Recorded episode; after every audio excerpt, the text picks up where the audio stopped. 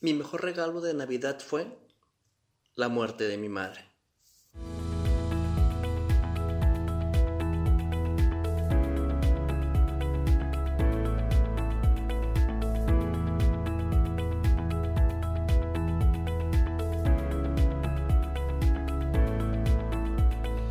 Hey, hola chicos, ¿qué tal? ¿Cómo están? Bueno, pues antes que nada, muy, muy, pero muy feliz Navidad.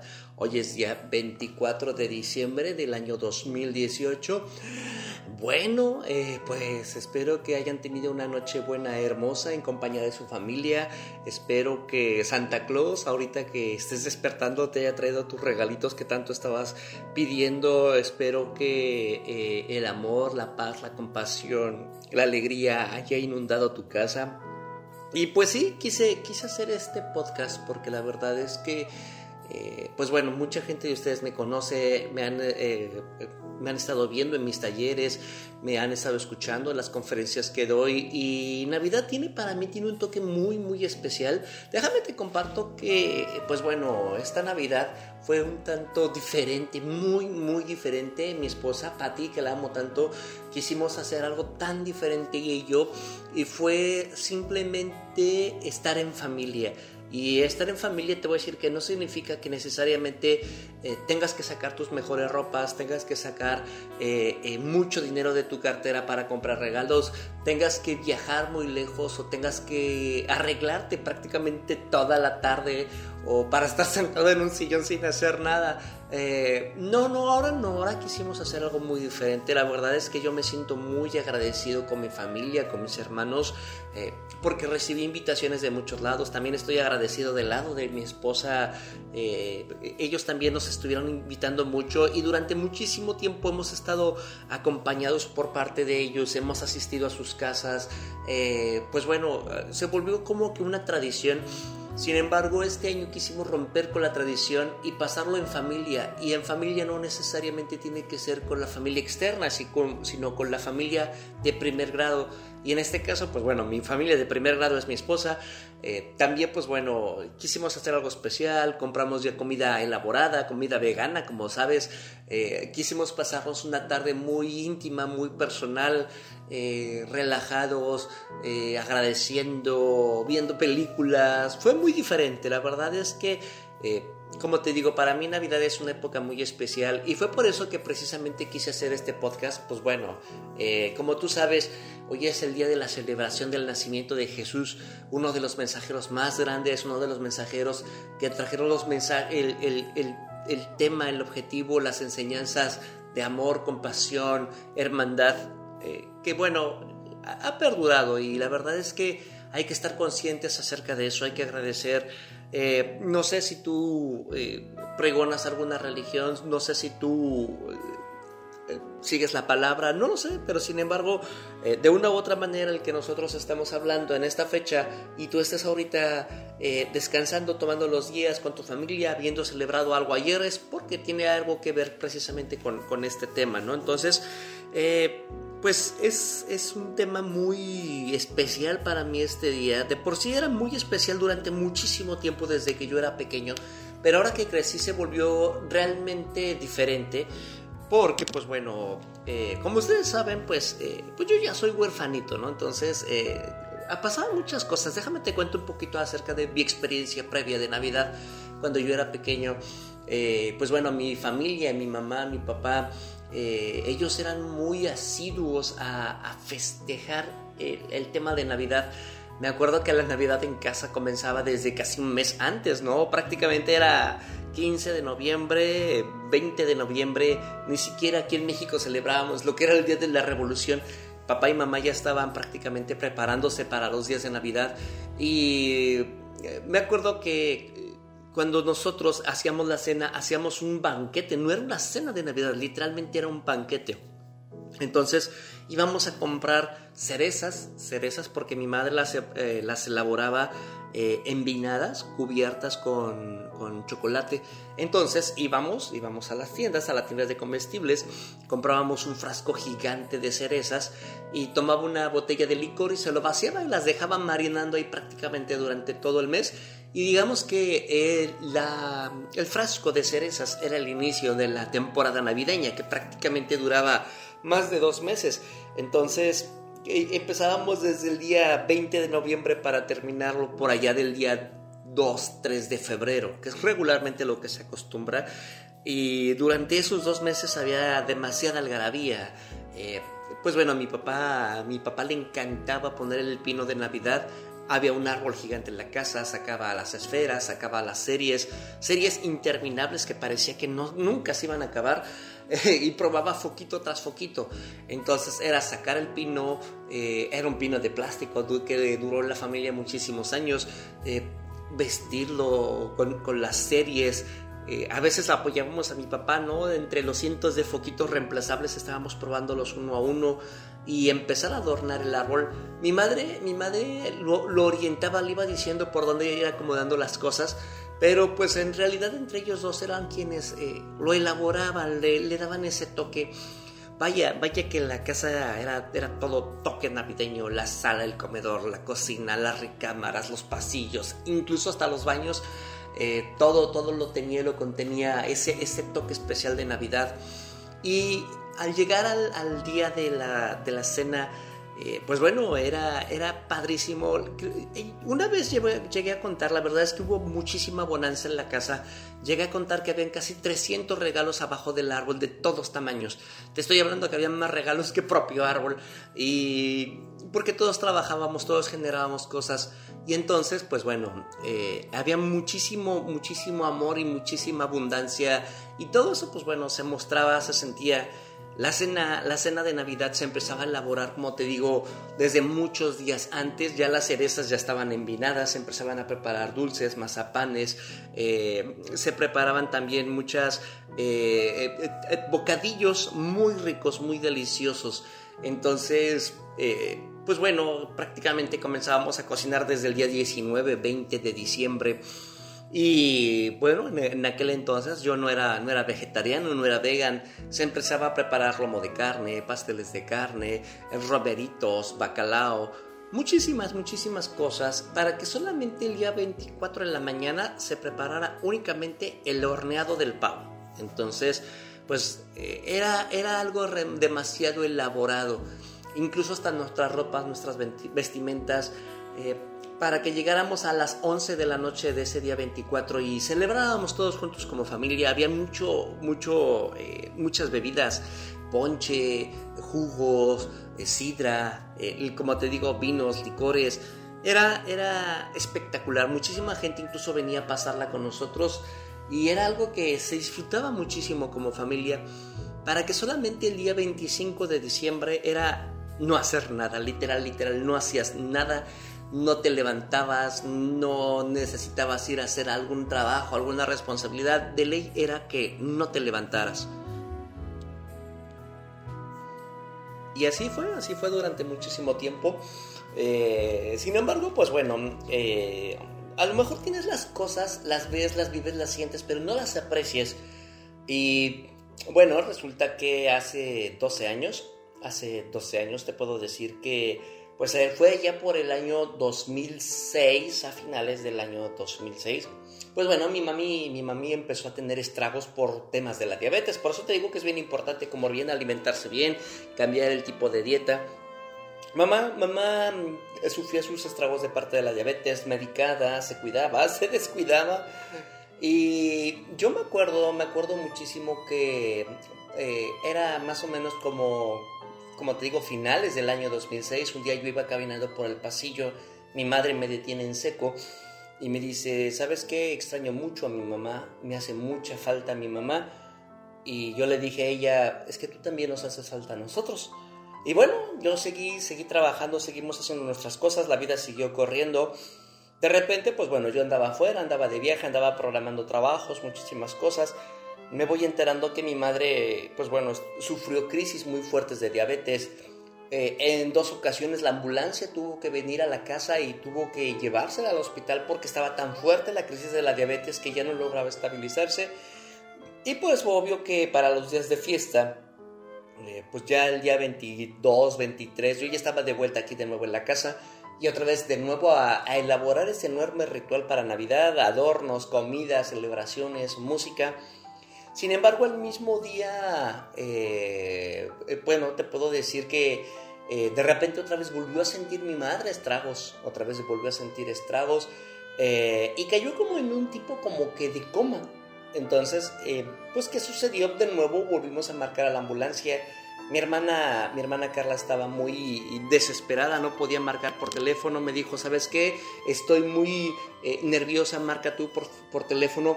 Tomé yo el teléfono, marqué a la ambulancia y la ambulancia llegó a la casa. Eh, fuimos, la llevamos, la llevamos al hospital. Eh, estuvimos aquí en México, bueno, pues se maneja lo que es el seguro social. Fuimos al seguro social, a la clínica más cerca que había aquí de la casa. Y de ahí, pues bueno, nos canalizaron a otra clínica más grande que estaba relativamente cerca, a menos de cinco minutos. Entonces, eh, ahí fue donde, donde se quedó mi mamá. Me acuerdo que había mucha gente en el hospital, muchísima gente en el hospital. Y pues bueno, la indicación, porque pues obviamente eh, en la casa también teníamos seguro, había la oportunidad de trasladarla a otro hospital privado. Sin embargo, empezó a haber mucha tormenta y ya no era viable moverla de un lugar a otro, porque era un recorrido muy grande en la ciudad. Eh, se le asignó a mi madre una camilla y pues bueno, entre que estaba dormida, eh, pues los médicos nos dijeron, ¿saben qué? Pues bueno, no es necesario que ustedes se queden todos, solamente una persona que se quede de guardia. Pues la señora está medicada, está dormida. Este, pues si gusta, pues solamente con que se quede uno. En esa ocasión íbamos mi padre, mis hermanos, yo. Y así que entre todos elegimos que yo, yo, yo, Juan Carlos, me iba a quedar ahí en el hospital, me iba a quedar ahí con ella. Y sí, de hecho, mi padre y mis hermanos se regresaron aquí a la casa mientras ella seguía hospitalizada esperando, pues bueno, eh, pues ahora sí que recuperar un poco, un poco de, la normalidad. Y a los 15 minutos de que ellos se fueron, pues mi madre se despierta, mi madre se despierta, como te digo, ella estaba en un, en un, tipo de trance, en un tipo de, de eh, pues como si estuviera sedada, como si estuviera tomada, por decirlo de esa manera y empezaba a decir muchísimas incoherencias, decía que ya no quería estar ahí, decía que se quería regresar a casa, decía, eh, nos decía muchas cosas, muchas groserías, eh, y se veía que estaba entre desesperada, pero obviamente eran por los propios estragos de los niveles altos de glucosa. Te puedo decir que para mí esa tarde noche fue muy dura, muy difícil. Eh, ella estaba en la camilla, intentaba levantarse, estaba canalizada, se arrancaba las canalizaciones, brotaban los, los chorros de sangre de sus brazos. Eh, tres veces estuvo a punto de caérseme de la camilla y fue muy duro, muy pesado. O sea, era prácticamente quedarme yo desde las 8 de la noche hasta prácticamente las 7, 8 de la mañana que llegara alguien de la familia también a cubrirme. Si yo me senté 15 minutos en, en la noche, pues fue mucho. Porque pues bueno, yo la estaba, estaba escuchando, la estaba viendo, la estaba tranquilizando. Ah, eh, yo llegué a desesperar. Fue muy duro, fue muy pesado para mí verla en esa situación. Una mujer muy grande, muy fuerte, muy poderosa. Y verla, verla en ese estado fue algo que la verdad me dolía muchísimo. puedo decirte que para mí fue prácticamente el peor día de mi vida. Puedo decirte que ver a alguien que tú amas mucho como tu madre, verla en esa situación, pues es algo que te parte, que te rompe el alma. De repente era, era la noche, era, no sé, dos, tres de la mañana, empecé yo a escuchar pitidos de alarmas de, de los aparatos, de los equipos médicos. Mi madre ya estaba en el área de observación y justo enfrente, el cubículo de enfrente, había una señora, había una, una viejita que justo en ese instante sufrió un paro cardíaco. No sé qué complicaciones de salud tendría ella. Y al sufrir el paro cardíaco, pues bueno, empezaron a acercarse médicos, enfermeros, eh, una, una de las doctoras empezó a darle RCP a la señora y la, cortina del cubículo de mi madre estaba entreabierta y yo estaba viendo lo que sucedía. Pues bueno, es algo que, que se queda muy presente en mi memoria. Eh, la situación se tornaba muy dura y pues bueno, lamentablemente la señora, la señora falleció. Yo nunca había visto a alguien morir, nunca, nunca, nunca yo tendría en ese, en ese momento 26 años. No, nunca yo había visto a nadie morir. Es algo que te marca, que te marca de por vida. Y pues bueno, yo estaba súper desesperado. Yo, yo no sabía qué hacer. pues obviamente mi madre estaba en el mejor lugar posible. Eh, no era tan fácil comunicarse con la familia ahorita, ¿no? De que tomas el celular, les mandas un WhatsApp, pides apoyo. No, no, yo solamente me quedé ahí y sabía que era el mejor lugar para que mi madre estaba ahí. Y yo solamente repetía en mi mente, Dios, dame paciencia, poder, inteligencia, dame paciencia, poder, inteligencia. Y pues bueno, fue muy duro. Y te lo vuelvo a decir, ese día, ese día fue 25 de diciembre. No, no es, no es que te esté mintiendo, no es que Dios te quiera decir otra cosa, no es que lo quiera embonar perfectamente a este día de hace 12 años. Eh, no, sí fue, fue 25 de diciembre, después de haber vivido 25 navidades hermosas, eh, en familia, abrazados, banquetes, regalos, amor, y llegar a un día 25 de diciembre, ese día 25 de diciembre fue el último día que yo vi despierta a mi madre Quizás, quizás en su trance, pero estaba despierta, me miraba, me tomaba. Eh, fue el último, el último regalo que yo tuve de parte de ella. Y bueno, mi madre, mi madre, por las mismas consecuencias de la diabetes, ella no falleció el día 25, ella eh, falleció 15 días después, el día falleció, ella falleció el día 4 eh, de enero pues bueno, fue muy, muy pesado esos días porque después de haber estado en observación fue pasada al área de terapia intensiva. Me acuerdo que, pues bueno, íbamos todos los días a, verla, nos turnábamos en familia, ah, escuchábamos noticias de que se estaba reponiendo, que retrocedía. pues bueno, prácticamente toda esa temporada navideña nos quedamos ahí. El día de Año Nuevo mi padre eligió quedarse en el hospital a cuidarla todos aquí en casa, pues bueno, fue una celebración demasiada eh, silenciosa, triste, austera. No podíamos nosotros celebrar un año nuevo eh, como regularmente lo hacíamos porque sabíamos que papá y mamá estaban en el hospital. Mamá, eh, pues bueno, enferma, papá cuidándola. Pues bueno, ¿cómo puedes, cómo puedes celebrar eso? Y recuerdo que el día 4 de enero pues bueno, yo estaba recostada en mi recámara, miraba el cielo y, yo solamente dije, pues bueno, ya estoy listo, ya, ya estoy listo, creo que sí tiene que llegar el momento en que, eh, que ella tenga que partir y yo tenga que hacer mi vida sin ella, pues bueno, yo estoy listo.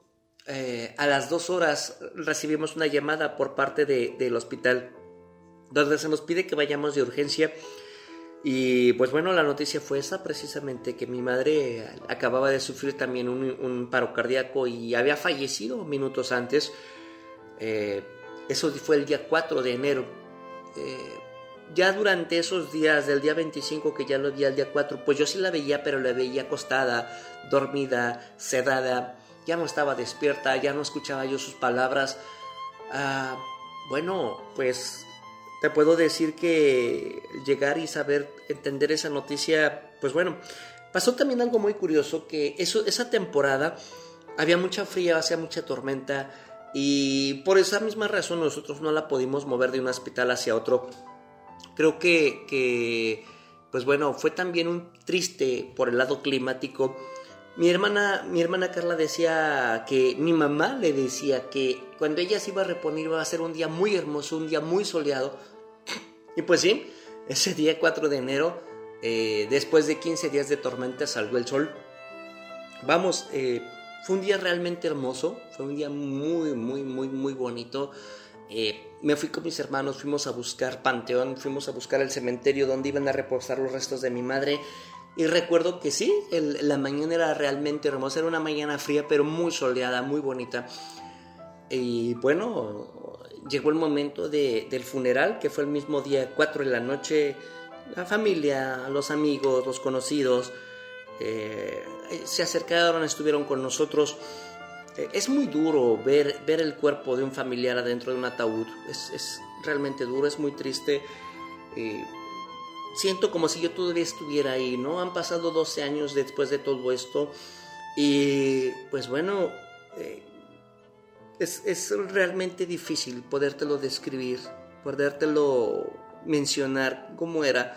Eh, lo, curioso fue esto, lo curioso fue que al día siguiente, al día siguiente fue 5, 5 de enero, eh, fue prácticamente, ella falleció el día 4, El, sepelio fue el día 5 y pues eh, pasó algo muy chistoso porque mi madre acostumbraba a los regalos del Día de Reyes. Pues como tú sabes se ponen en la noche del día 5 al día 6. Eh, los regalos ella los escondía para que mi sobrina, que en ese momento, pues bueno, ella estaba pequeñita y los Reyes Magos le traían juguetes, ella no se diera cuenta. Fue muy chistoso porque los regalos ella los había comprado con antelación. Para mi sobrina estaban guardados, estaban escondidos en mi habitación. Regresas del funeral y pues la instrucción era esa, ¿no? La instrucción era, eh, pues bueno, seguir festejando la Navidad, los regalos eh, no, tanto, no tanto precisamente ese día, ¿no? sino era el legado que ella nos había dejado. Así que después de regresar del funeral, eh, ya sabes, a, dormir y al día siguiente, pues los regalos que ella misma había dejado ya estaban abajo del árbol para mi sobrina. Y sabes que no se trata tanto de que la muerte de mi madre haya sido lo mejor que haya pasado en mi vida. No, no, no. Ni tampoco que el regalo haya sido la muerte de mi madre. No, tampoco no es eso. El regalo que ella me dejó es que debes de estar presente en cada momento, que debes de estar atento a cada situación que se presente, que tú no sabes en qué momento se te va a ir la vida. Yo recuerdo que, pues, prácticamente una semana antes de que ella eh, empezara a, deteriorarse su salud, ella estaba así como tú, como yo, salía, compraba las cosas, preparaba la cena, los regalos, y la vida es tan pequeña, la vida es tan fugaz. La vida se te puede ir en cualquier minuto. ¿Sabes qué me reconforta mucho? Que días después de que fue el día que, sepultamos a mi madre, eh, yo recordaba el momento en que ella me detuvo en el pasillo. Y ahí en el pasillo ella me dijo, si tú te acuerdas lo que te lo dije hace unos minutos, que ella extrañaba mucho a su mamá. Y es que sí, mi abuela había fallecido como 20 años antes, después de la muerte de mi madre, antes de la muerte de mi madre. Y lo que me reconfortaba era saber que ahora mi mamá ya estaba con su mamá. No te voy a decir que no lloré, no, sí, sí lloré. Eh, lloré, pero lloraba de nostalgia, no, lloraba de agradecimiento, lloraba no porque ella hubiera partido, la verdad es que yo cada momento, cada situación que estuve con, con mi madre la aprecié muchísimo. Salimos, bailamos, fuimos al teatro, la llevé al cine, cenábamos, me regañaba, me cacheteaba. Eh, viví muchas cosas con ella y la verdad es que estoy realmente agradecido por lo que ella hizo por mí en su vida. Pero creo que el regalo más duro, más poderoso, más eh, consistente y perpetuo fue ese. Fue, fue decirme que hay que vivirlo, hay que estar ahí. Eh, puedo decirte que ese día 25 de diciembre del año 2004, pues fue el día más duro de mi vida, más difícil. Nunca me ha tocado vivir un día así como ese, pero también fue un regalo, fue un regalo, y fue el regalo que mi madre me dio eh, para apreciar la vida. Quiero, quiero que tú aprecies esto, quiero que tú aprecies cada cada momento que tú vives en tu casa, en tu familia, no sabes en qué momento va a desaparecer todo. Mi padre amó tanto a mi madre que él mismo declaraba y decía, yo solamente voy a vivir dos años más. Y sí, pasó eso. Mi padre solamente vivió dos años más, murió en una situación media rara, media extraña. Algún día te la contaré. Pero, pero es eso, ¿no? Es de nuevo darte la oportunidad. Como te lo vuelvo a decir, es una época muy linda, es una época muy hermosa. Eh, espero que haya sido lindo para ti el día de ayer haber celebrado con tu familia. Quiero que te reconectes con el verdadero motivo que es el mensaje de amor, de paz, de humildad, de compasión, de estar presente, de saborear cada, cada momento, de saborear cada instante.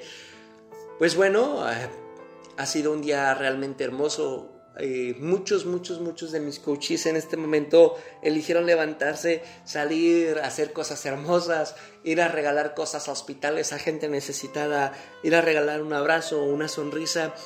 Y eso es lo que, lo que yo quiero que suceda. Esta Navidad, como te lo dije, quise hacer algo yo muy especial. Eh, que fue hacer algo diferente, algo totalmente austero, algo muy personal. Estoy tan agradecido con mis hermanos Sé que a lo mejor ellos van a estar escuchando esta grabación. Eh, chicos, eh, lo hago, esto lo hago porque quiero, quiero que ustedes escuchen el mensaje de amor que mamá no nada más nos dejó a nosotros, mamá también se lo dejó al mundo. Hay tantas cosas que hacer. Yo creo que la vida es ahora, el momento es ya. Pues es momento de tomar un respiro. Estoy de nuevo, de nuevo viviendo en casa de mis padres. Estoy de nuevo aquí donde hubo tantos recuerdos. Pero ¿saben qué? Estoy de nuevo construyendo una historia. Estoy tan agradecido porque todo se está empezando a alinear. Estoy tan agradecido por los dos ángeles que tengo a los costados, por mamá, por papá. Eh, no sé cómo haya sido tu año, no sé cómo te la hayas pasado. Sé que fue muy difícil para muchas personas. Es, es momento de levantar la vista y agradecer por todo, por el amor, por la entrega, por el dolor, por los tropiezos, por la abundancia, por todo. Es momento, momento de agradecer por todo. Ah, ¿qué te puedo decir? Es, es empezar a trabajar, empezar a hacer cosas hermosas. Creo que no se trata tanto de los regalos de la cena del, alcohol. Ayer mis vecinos sí se quedaron hasta muy, muy tarde festejando. Quise grabar este podcast ahorita muy temprano, aprovechando de que ellos están dormidos y están descansando y no hay tanto ruido hay que, hay que agradecer tanto. Vamos a empezar a prepararnos, ¿sí? Vamos a empezar a prepararnos. Queremos que este año 2019 que comience sea realmente hermoso, sea realmente espectacular. Chicos, no voy a estar grabando podcast estos días hasta el mismo día 30 que les voy a pasar las pautas para nuestro programa anual de coaching en nuestro programa anual de coaching, pues vamos a estar haciendo podcasting todos los días, todos los días. Cada semana también les voy a estar grabando un video nuevo, los vamos a estar subiendo a las redes sociales, a, sociales, a Facebook, a, YouTube. El podcast lo vas a poder escuchar todos los días en las plataformas de podcast. Si no sabes qué es podcast, por favor, dime. Yo con mucho gusto te enseño y te explico cómo bajar una aplicación para podcast. Los escucho, los escucho, los leo Veo tantas cosas que ustedes me están solicitando. El espacio es suyo. Tengo tanto material, tengo tanta inspiración. Y bueno, bueno, te invito a que compartas este audio, compártelo, dale click en, dale like, dale compartir, déjame tus comentarios en la cajita de los comentarios. Ya sabes, búscame como Juan Carlos Coach, googleame como Juan Carlos Coach, inmediatamente te salgo en el primer resultado. Ahí estoy en Facebook, estoy en YouTube, estoy en Twitter, estoy en Instagram, estoy en todas las plataformas. Yo deseo que, esta sea una muy feliz Navidad para ti, para tu familia, para los seres queridos. Porfa, porfa, te voy a pedir algo ahorita que estás aquí conmigo y que me estás escuchando. No truenen cohetes en año nuevo, por favor. El mundo está muy contaminado, hay demasiado smog. Los animalitos se alteran todos, se escapan muchos perros, se escapan muchos gatos, se mueren muchas palomas. Eh, creo que ya estamos grandes, ¿no? A lo mejor si lo apreciaste de niño, ok, pues bueno, ya, ya lo celebraste, ya lo festejaste. Porfa, no vayan a estar tronando cohetes. Mejor ese dinero, ese dinero, literal, si tú piensas, lo estás quemando, literal. Es, como si pusieras un billete y lo explotaras en mil pedazos. Mejor ese dinero, guárdalo y dónalo a una causa, algo, algo que a alguien sí le vaya a funcionar alimento, ropa, medicamento, algo puedes hacer algo, pero porfa no vayan a tronar cohetes, hágalo por los animalitos. Chicos, los quiero mucho, los amo mucho, pásenle una enorme y feliz Navidad llena de amor, alegría, abrazos, besos en compañía de tu familia. La Navidad no es festejo, no es atascarse de comida. La Navidad no es, ponerse loco y hasta atrás, hasta las chanclas, como decimos aquí en México. Navidad es eso, Navidad es amor, paz, compasión, humildad hermandad es, es eso. Es eso, es lo que mi mami me enseñó ese día tan difícil de mi vida. Gracias, gracias mamá, gracias chicos por, por estarme escuchando. Vamos a trabajar, vamos a hacer cosas grandiosas. Cuídense mucho, los quiero mucho y feliz Navidad.